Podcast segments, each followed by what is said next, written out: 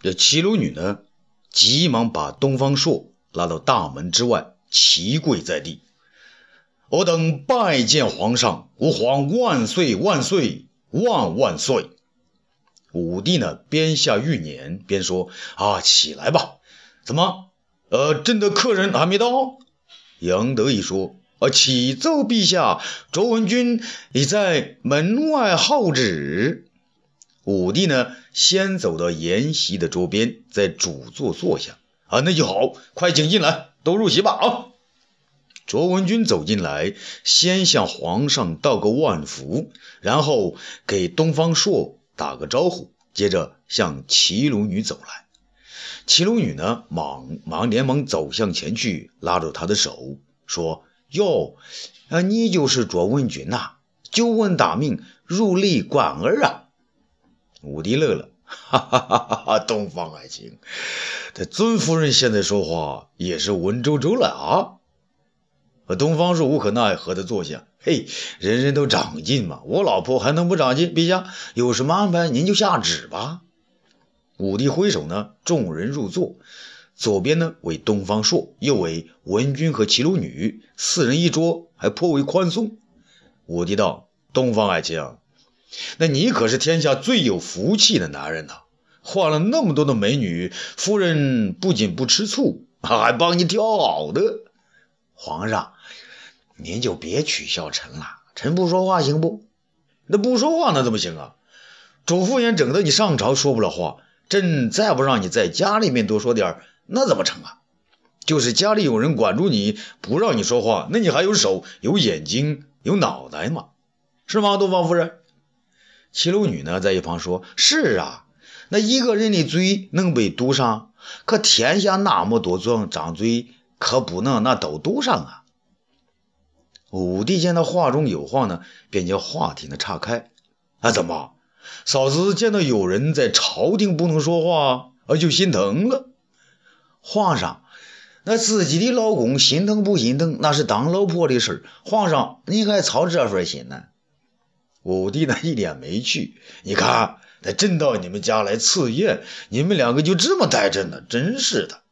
那他咳嗽了一下，文君呐，卓文君呢，毕恭毕敬的答应：“臣妾在。”武帝认真的说：“司马爱卿去世已有三年，你就是孔夫子守孝，也该守完了吧？”文君说：“谢皇上关切，臣妾读读书。”啊，弹弹琴，聊以自愈吧。武帝说：“你与司马相如琴瑟好合，只可惜他偏你早去，连个孩子也没留下。”卓文君呢，泪流满面。皇上，您，齐鲁女呢，帮文君擦泪。皇上，你别再说这些伤心事儿了。再说，你要关心，怎么不帮司马夫人再找一个呢？武帝听到了他想听的话，当然是要抓住不放，还要引导这话呢往下发展。哎，啊，这你就说对了啊！朕想帮这个忙，就怕有人不肯呢。齐鲁女不信，皇上，那您要是说了话，还有谁不肯呢？啊，武帝说：“啊，是吗？好，那好。”朕可知道，文君是天下才女，没有司马相如的才气，他哪看看得上啊？可是天下才气能和司马相如齐名，甚至有过之而无不及的，可只有一个人呐。那个人又是个有家室的呀。卓文君见皇上呢话中有话，便想阻止皇上：“您别。”齐鲁女呢却打断文君的话。这就难办了，皇上，你总不能去做拆一家合一家的事儿啊！啊，是啊，正朕呢正为这事犯难呢。哎，东方夫人，你能帮朕想个办法不？齐鲁女呢看了看卓文君，很同情的说：“我能有啥办法呢？文君，你跟我说说，那个人是谁呀？他在长安吗？”卓文君呢不好意思的说：“妹妹。”你别听皇上的，他啊，皇上的话怎能不听啊？那不是抗旨吗？武帝觉得呢很难就此深入，又转了话题。好了，东方夫人，你先想着吧。文君，朕听说你的琴弹得好，可朕还从来没听过，今天能给朕弹上一曲吗？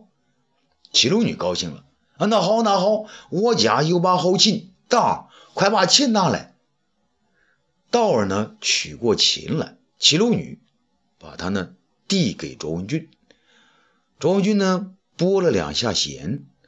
皇上，不知您想听哪个曲子？武帝说：“啊，琴如心声，点是点不出好曲子来的。文君，你随便弹，随便弹啊。”文君呢，操起琴来，拨了两下，进入正曲。不知不觉呢，他又弹起了《凤求凰》。武帝看了东方朔一眼。东方朔呢，假装不知道。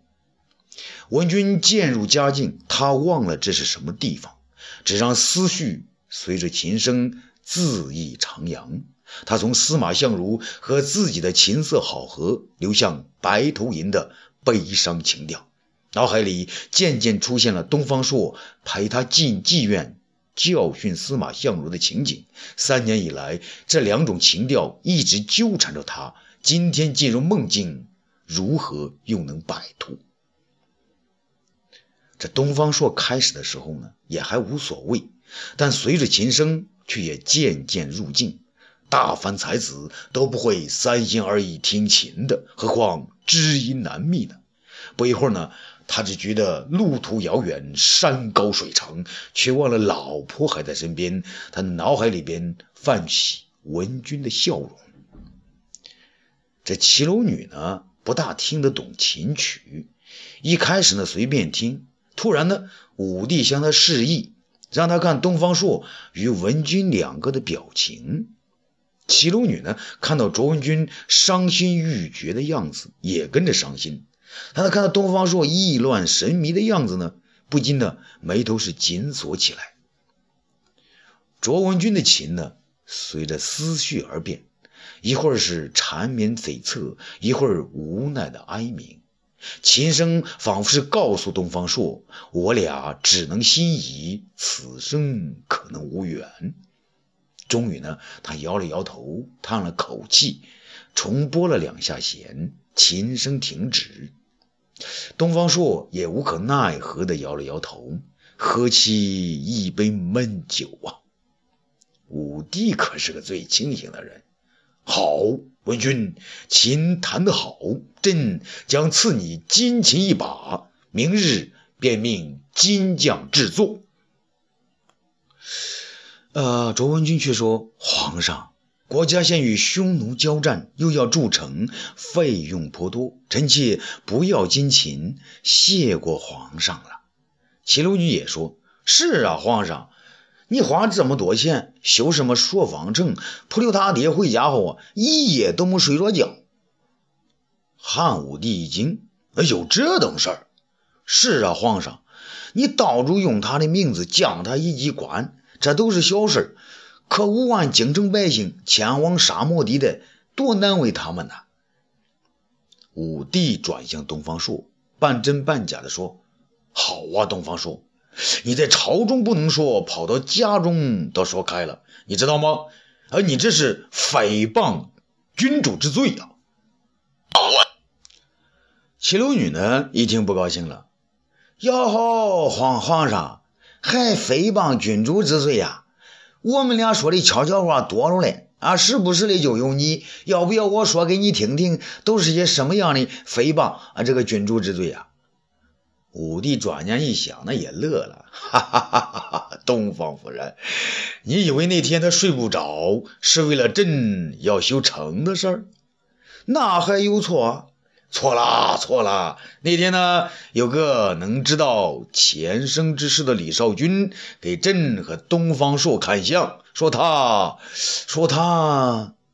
武帝看了卓文君一眼，故意卖了一个关子。齐鲁女呢，却要知道个究竟。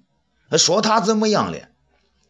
东方朔的连忙上前拦着：“啊，没说什么，没说什么，还不是说我前世也是个苦命之人嘛。”哈哈哈哈哈！武帝是只笑不说。齐鲁女呢，偏要打破砂锅，寻根问底。啊，皇上，到底说他怎么样了？武帝停了一下，哈哈，东方夫人，既然这样呢，朕也不再瞒你。那神仙说，东方爱卿和司马相如两个人前生本来就是屈原一个，只是呢，司马相如得到了屈原的沉了江的身体，而东方爱卿得到的是屈原的灵魂呢。卓文君听到此话呢，大吃一惊，马上呢，他又意识到这话呢另有阴谋。皇上，您……他欲说还休。站起身来呢，逃到屋外。武帝大笑，哈哈，别不好意思吧？好，东方夫人，你明白就行了。朕呢也要起驾回宫喽。说完呢，竟也离席而去。七楼女呢，坐在那儿愣住了。哎呦，那怪不得一个弹琴，一个走神那怪不得那天他一夜没能入睡。怪不得皇上说有个与司马相如同样才情的人，那怪不得，怪不得这三个字怎么那么多？一会儿呢，有一千个、一万个一起呢涌上齐鲁女的心头。东方朔觉得气氛不对，想起身呢去送送皇上，刚站起来呢，他的衣服却被老婆拉住了。东方朔看夫人满面怒容，就解释道：“夫人，皇上骗你，你还当真呢？”齐鲁女呢，急得面红耳赤，大声嚷道：“皇上没有骗我呀，我自己心里清楚。你给我过来！”说完呢，他走进屋中，拿出了他的家法，那个摘桃子用的杆子。东方朔呢，急着要躲。夫人，啊，今天不是月底啊，你看月亮还在天上呢，你圆着呢。齐鲁女呢，提着东方朔的耳朵。我不管他是不是月底，今天就要算账！你给我跪下！